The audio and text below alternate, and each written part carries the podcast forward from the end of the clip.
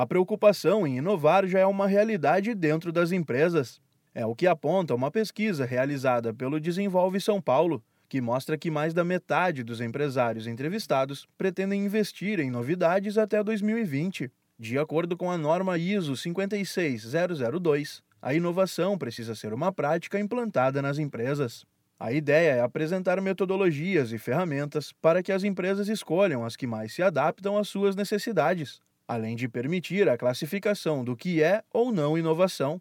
O consultor do Sebrae São Paulo, José Carlos Aronchi, afirma que o erro mais comum dos empreendedores é achar que inovação só pode ser feita com tecnologia. Naturalmente, a tecnologia é um insumo da inovação, mas não é o único e nem é, talvez, o, principal que a empresa precisa oferecer. Algumas empresas têm tecnologia, né, têm um atendimento já automatizado, têm opções para acesso, mas ela não consegue oferecer o máximo dessas ferramentas. Neste contexto, inovar deixa de ser apenas um discurso e torna-se uma cultura.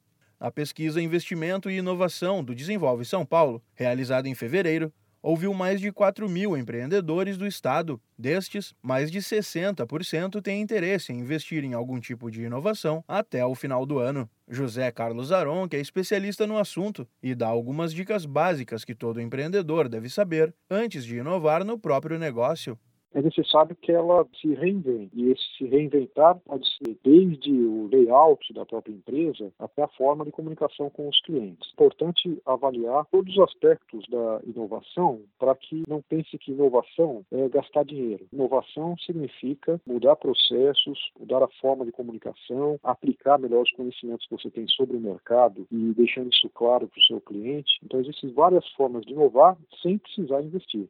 Para quem se interessar, o Sebrae tem algumas iniciativas que incentivam a busca pela inovação nas empresas. Um exemplo é o programa Ali, que estimula a prática de ações de inovação nos pequenos negócios. Outro é o Sebrae Tech, que promove o acesso de pequenos negócios a soluções em áreas de conhecimento da inovação, como design, produtividade, propriedade intelectual, qualidade, sustentabilidade e serviços digitais. Dá padrinho conteúdo para a agência Sebrae de Notícias, Pedro Pereira.